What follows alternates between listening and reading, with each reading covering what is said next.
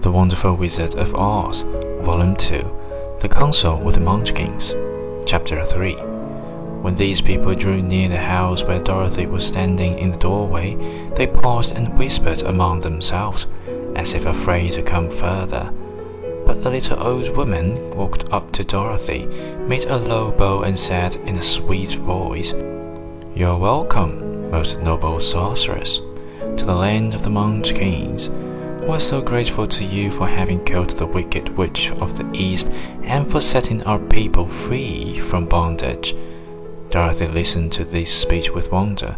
What could the little woman possibly mean by calling her a sorceress and saying she had killed the wicked witch of the East?